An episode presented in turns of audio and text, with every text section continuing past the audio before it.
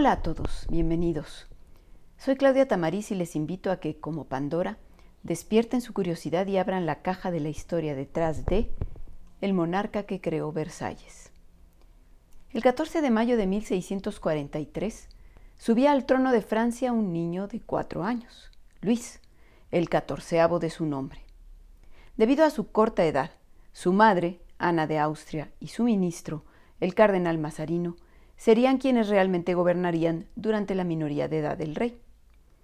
Los problemas políticos que este gobierno de regencia tuvo que enfrentar no podían presagiar el éxito que este monarca conseguiría en sus 44 años de reinado efectivo.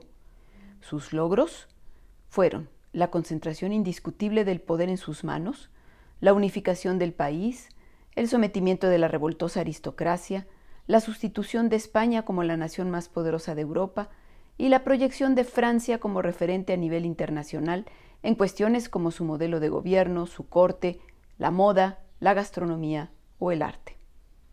El rey Sol, como se hacía llamar Luis XIV, era un hombre carismático que, como el astro rey, atrajo hacia sí a una numerosa corte de nobles que giraban a su alrededor, atentos a sus deseos, añorando su atención, dependientes de sus mercedes.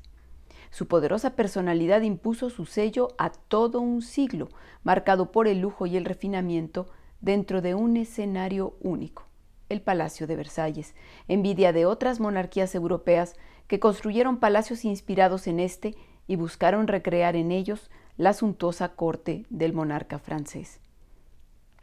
El gobierno de Luis XIV estuvo determinado en gran parte por su educación y los sucesos que vivió durante sus primeros años como monarca, cuando la regencia la compartían su madre, la reina Ana, y su ministro, el cardenal italiano Giulio Mazzarino.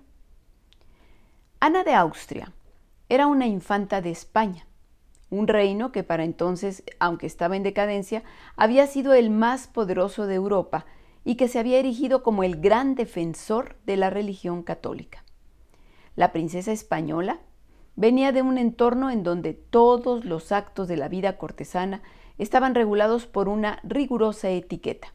Desde levantarse hasta dar a luz, era controlado por rígidos protocolos que generaban una atmósfera fría, distante, que convertían al rey español en un personaje especial, en un personaje lejano, más allá de los humanos. Justamente estos dos elementos, la concepción de que la monarquía debe ser la defensora de la fe y esta rigurosa etiqueta cortesana proveniente de España que convertía al monarca en un ser todopoderoso y distante, fueron elementos que Luis aprendió de su madre. De la otra persona que influyó en su vida, el cardenal Mazarino, que era un, un cardenal de origen romano, el rey asimiló su gusto por el refinamiento, el lujo y el arte, y por el montaje escenográfico barroco que rodeaba a la corte papal y a la liturgia, y que constituía un medio de propaganda de la religión católica. Este recurso lo emplearía Luis XIV para ensalzar su imagen como soberano designado por Dios, porque este era el otro elemento que el futuro rey Sol aprendió de su ministro el convencimiento de que su poder emanaba de Dios y por tanto que debía gobernar en solitario, respondiendo de sus acciones solamente ante el Creador. Aparte de estas enseñanzas que le dieron sus, sus, em, sus tutores y las personas más cercanas a él cuando era un niño, hubo un par de cosas más que Luis aprendió en este periodo de su infancia y desgraciadamente las aprendió a la mala. Cuando el joven rey tenía 10 años, en 1648, estalló en Francia una revuelta llamada la Fronda, en donde artesanos y particularmente aristócratas terratenientes se rebelaron en contra de la política represora del cardenal Mazarino. Durante estas revueltas, Luis se vio obligado a huir de París con su madre para no ser tomado como rehén. El recuerdo de estos eventos traumáticos le dejó al joven Luis XIV dos lecciones. Primera, que París era una ciudad peligrosa para la monarquía. Y segunda, que los aristócratas también lo eran, porque eran un grupo independiente que se atrincheraba en sus territorios y era capaz de conspirar y tener la fuerza para oponerse al rey. Bueno, Luis XIV va a asumir el poder efectivo a la muerte de Mazarino en 1661 y entonces va a iniciar un proceso de transformación de Francia. Para ello eh, procedió a hacer varias cosas. Primero, unificó al país mediante la fe católica y el combate al protestantismo, concretamente a los hugonotes, que eran los calvinistas franceses. Para ese entonces Francia ya había conseguido detener una serie de guerras de religión, pues sí, entre católicos y hugonotes, que se habían desarrollado eh, en el siglo XVI, pero que para 1598 se habían detenido gracias al edicto de Nantes, un edicto que permitía, con sus, sus limitaciones, la libertad de culto a los protestantes. Pues Luis decidió impulsar una política de no tolerancia a la religión protestante, de conversión de estos, de estos personajes a la fe católica y de plano revocó el edicto de Nantes en 1685. Eh, la, segunda acción que hizo Luis para convertir a Francia en un, en un país poderoso fue pues conseguir la hegemonía de su país eh, hacia el extranjero sobre Europa, sustituyendo de esa manera el poder decadente que en ese el poder que había tenido España y que en ese momento estaba decadente, o sea, sustituir a España como la gran potencia del continente. Y esto lo hizo a través de la guerra, más concretamente a través de tres guerras. La guerra de Holanda y la de los nueve años fueron dos guerras con las cuales eh, logró Luis ampliar el territorio francés eh, y convertir a Francia en una potencia militar. Y la tercera guerra fue la Guerra de Sucesión Española, con la que impuso a un miembro de su familia, Felipe de Anjou, su nieto, en el trono español. Eh, es, decir, en, el trono más poderoso, eh, que había sido el más poderoso antes y que seguía siéndolo por sus propiedades en América. Eh, y bueno, pues tener allí a un, pariente que iba a ser aliado de la corona francesa, pues era muy importante. Y la tercera medida que aplicó eh, Luis XIV durante su reinado fue mm, lograr que Francia hacia el interior se pacificara. ¿Cómo? Controlando a la díscola aristocracia, sí, a esa aristocracia que se había levantado contra el regente Mazarino cuando él era un niño. La idea era evitar justamente otro episodio como el de la, rebelión de la Fronda y conjurar la amenaza constante de la nobleza sobre el rey para convertirlo a él, al rey, en la única fuente de poder. Y para ello, pues aplicó el principio de que a los amigos hay que tenerlos cerca y a los enemigos más cerca. ¿Cómo lo hizo? Pues hizo que la corte fuera un lugar de presencia obligada para la nobleza y aún más la convirtió en un lugar deseable para cualquier aristócrata para gozar de sus múltiples diversiones, pero sobre todo la convirtió a la corte en una meca que proporcionaba prestigio para quien fuera honrado con una invitación del monarca. De esta manera, desarraigaba a los nobles, los sacaba de sus territorios a donde podían conspirar y los acercaba a él. Para ello, creó el instrumento ideal, Versalles. Versalles había sido un coto de caza elegido por su padre, Luis XIII, eh, ubicado a 20 kilómetros de París y donde este monarca, el padre del, catorceavo, había levantado un pabellón de cacería. En este lugar justo, Luis XIV inició la construcción de un monumental palacio a partir de la construcción original de su padre, sobre un terreno de más de 100 hectáreas compuesto por el palacio principal, pero también por varios pabellones, además de espectaculares jardines con más de 300 esculturas y medio centenar de fuentes. Era un sitio ideal. ¿Por qué? Porque estaba fuera de la capital y recordemos que él se había convencido de que París era peligroso para la monarquía, pero no tan lejos como para que el poder del rey se desvaneciera o sea, seguía la presencia del rey cerca de París. En 1682, 20 años después de iniciada la construcción de Versalles, trasladó a la corte entera de modo permanente a este nuevo palacio y entonces tendió sus redes para atrapar a sus víctimas. Atrajo a los nobles, convirtiendo a Versalles en una fiesta perpetua donde todos ellos gozaban de las diversiones, los regalos y la magnificencia del lugar. Una vez dentro, ya que estaban dentro de la corte, pues entonces entraban en el juego de tenían que entrar en el juego de la estricta etiqueta y de la obediencia ciega al monarca. En Versalles los aristócratas eran simples sirvientes del soberano y su poder llegaba solo hasta donde el rey lo permitiera. Ahí regía una estricta jerarquía marcada por Luis XIV, y si éste así lo deseaba, incluso un noble de nivel bajo o hasta, pues hasta un plebeyo podía tener más poder que los miembros de las otrora grandes familias aristocráticas. A esta estructura jerárquica, y esto es muy interesante, a esta estructura jerárquica de la corte que formó Luis XIV, correspondía la estructura arquitectónica de Versalles, pues la Cámara del Rey, sus aposentos, sus habitaciones, estaban colocadas simbólicamente en el centro de la construcción y todos los apartamentos reales, es decir, todas las estancias donde él vivía y trabajaba, donde estaba, por ejemplo, el gabinete del Consejo, que era el lugar de trabajo donde se reunía con sus ministros, estaban alrededor de su cámara. Y a todas estas estancias se llegaba por la gran escalinata del palacio, que era, digamos, el núcleo de, de la construcción. A partir de este centro se distribuían las estancias y dormitorios de los demás cortesanos de acuerdo a su posición de privilegio de tal manera que las habitaciones más próximas eran de los eh, nobles privilegiados que habían recibido el favor del rey.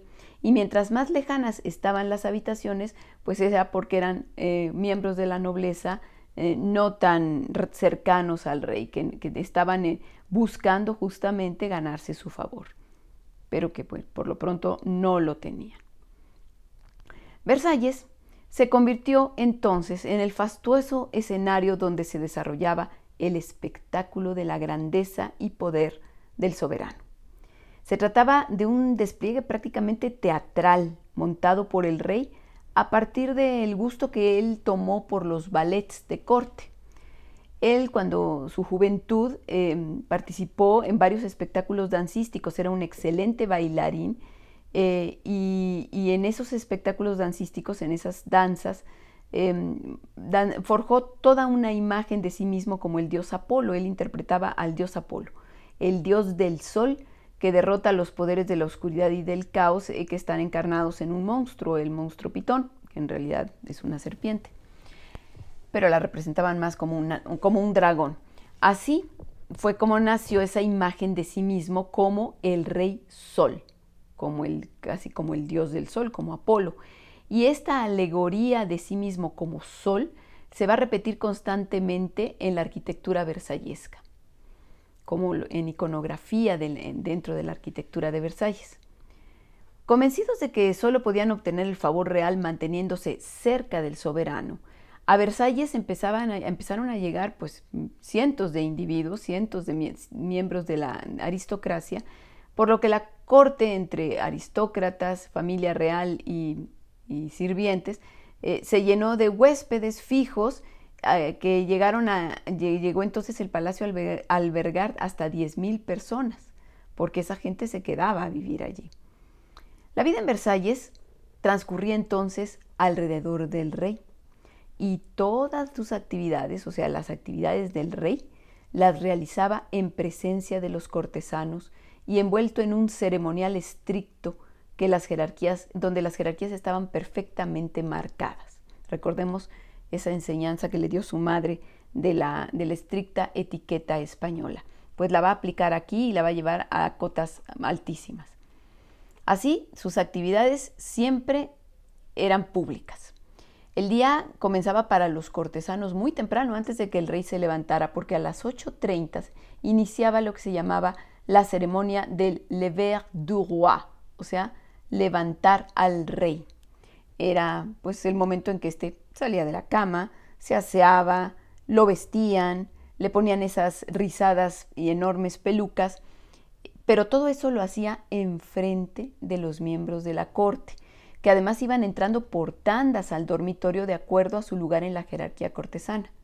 Primero entraban los familiares del monarca, luego venían los cortesanos a los que el monarca les había concedido ese privilegio, el poder, el poder compartir con él ese momento. Después los miembros de la alta nobleza, los altos cargos eclesiásticos y finalmente pues el resto de los nobles, los que no tenían el favor real. El privilegio de ser los primeros en entrar en la habitación conllevaba, era muy bueno porque conllevaba la posibilidad de hablar con el rey e incluso hacerle alguna petición sin que estuvieran presente toda la corte. Una vez que terminaba esta ceremonia, entre las 10 y las 12, el monarca acudía a la capilla real que se encontraba en la planta baja. Bueno, se encuentra porque todavía está ahí en, Versalles. Eh, pero esta capilla tiene dos niveles y el monarca y los miembros de su familia llegaban hasta ella desde sus estancias que estaban en el primer piso y por tanto eh, llegaban al, piso superior de la capilla y desde ahí tomaban misa, mientras que el resto de los cortesanos tomaban la misa en el nivel inferior. En ciertas ceremonias religiosas el rey bajaba al, nivel bajo, eh, valga la redundancia, a comulgar. Y en esas ocasiones se permitía la entrada de gente del pueblo enferma, que se arrodillaba al paso del rey para ser tocada por el soberano, porque venía otra ceremonia en la que el rey iba tocando el rostro de cada uno de los enfermos e iba declarando, el rey te toca, Dios te cura. Acabada la misa, el monarca se encerraba en el gabinete del consejo a tratar los asuntos de Estado con sus ministros. Eh, este era el momento, digamos, momentos eh, de tiempo libre para los cortesanos, en los que ellos eh, tenían tiempo para sí mismos y no tenían que estar con el rey. mientras tanto, dentro del gabinete del consejo, el monarca escuchaba a a sus ministros sin decir una palabra, los problemas del reino, las decisiones eh, que, proponían, escuchaba los pros y los contras y solo hasta el final emitía, eh, hablaba él para eh, arbitrar o emitir sus conclusiones y llegar a una decisión. bueno, eso terminaba a la hora de la comida, cuando otra vez venía toda una ceremonia, iniciaba, iniciaba nuevamente el ritual en el comedor. Por cierto, hay que decir que Luis XIV va a ser el primer soberano en estrenar una mesa de comedor, pues hasta ese momento en los palacios no había una área específica para comer, se comía en las estancias, en las recámaras de, los diferentes nobles o del rey en todo caso, pero él sí va a, a tener un comedor y a tener una mesa de comedor, que va a ser una mesa ovalada, que sustituye a los grandes tablones renacentistas. Bueno, pues en el comedor el rey también va a comer en público frente a su corte, pero no porque los cortesanos sean comensales con él, no. El rey prácticamente comía solo y en silencio, y nadie podía dirigirle la palabra, y todos de pie contemplándolo, con excepción de la familia real que sí podía sentarse, y eh, los demás paraditos y eh, en silencio, a menos que el rey se dirigiera a ellos. Por la tarde, la corte se dedicaba a actividades al aire libre, por ejemplo, cazar o pasear por los jardines, y nuevamente estas dos actividades solo era, mm, solo ciertos privilegiados podían acompañar de cerca al rey en ellas. Bueno, pero vamos a decir que tres días a la semana el monarca sí se mostraba más cercano a sus adoradores en reuniones que digamos que eran un poco más, entre comillas, informales. Estas reuniones se llamaban veladas de apartamento, obviamente eran las noches, y se desarrollaban en varios salones del palacio donde se colocaban mesas con comida y bebidas, donde tocaba una orquesta de cámara, se bailaba y la diversión favorita eran los juegos de azar.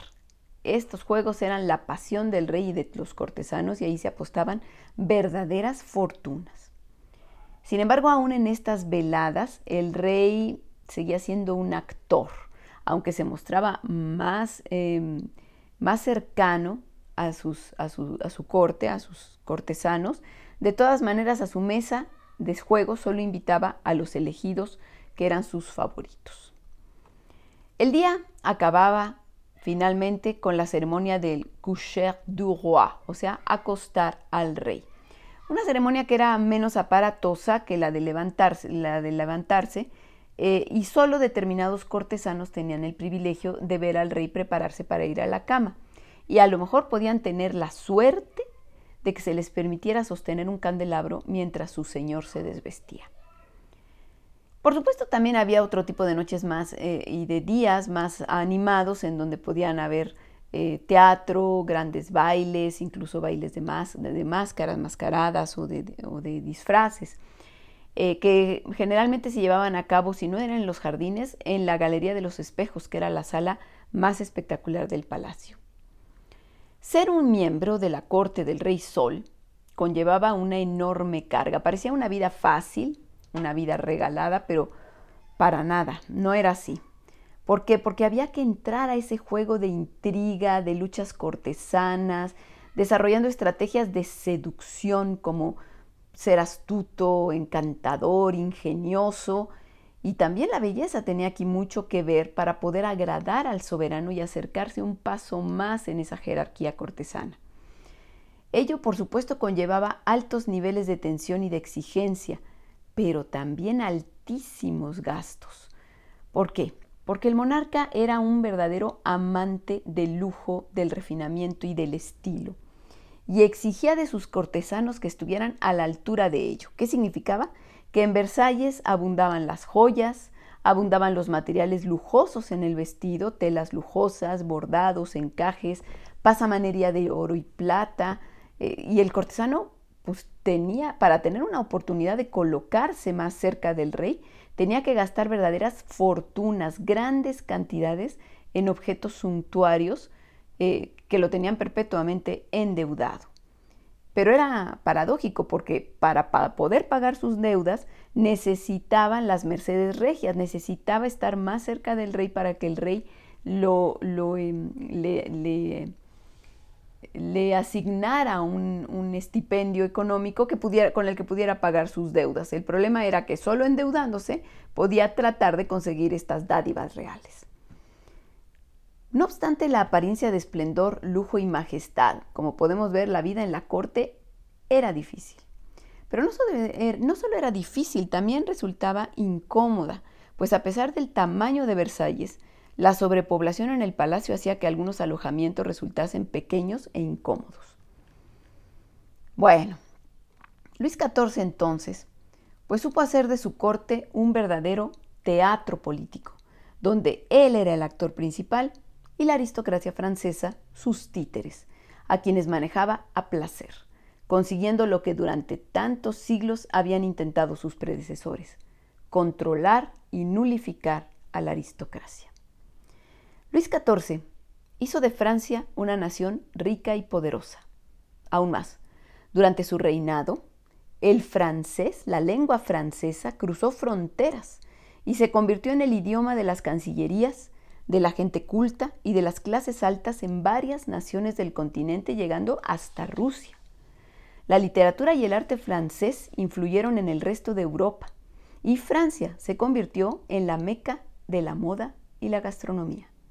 Desde entonces y hasta la fecha, lo francés es sinónimo de prestigio y elegancia. El constructor de Versalles murió en su palacio el 1 de septiembre de 1715 tras 72 años de un muy exitoso reinado. El escenario de su poder, Versalles, le sobreviviría con esa fastuosidad y esa como, como escenario de esa corte fastuosa y rica solo 74 años más hasta la Revolución Francesa de 1789, cuando sus últimos moradores, Luis XVI y María Antonieta, fueron sacados de ahí por los revolucionarios, trasladados a París y asesinados en la guillotina. El palacio fue entonces víctima de saqueos hasta que el gobierno revolucionario vendió los muebles y se llevó las obras de arte a la capital.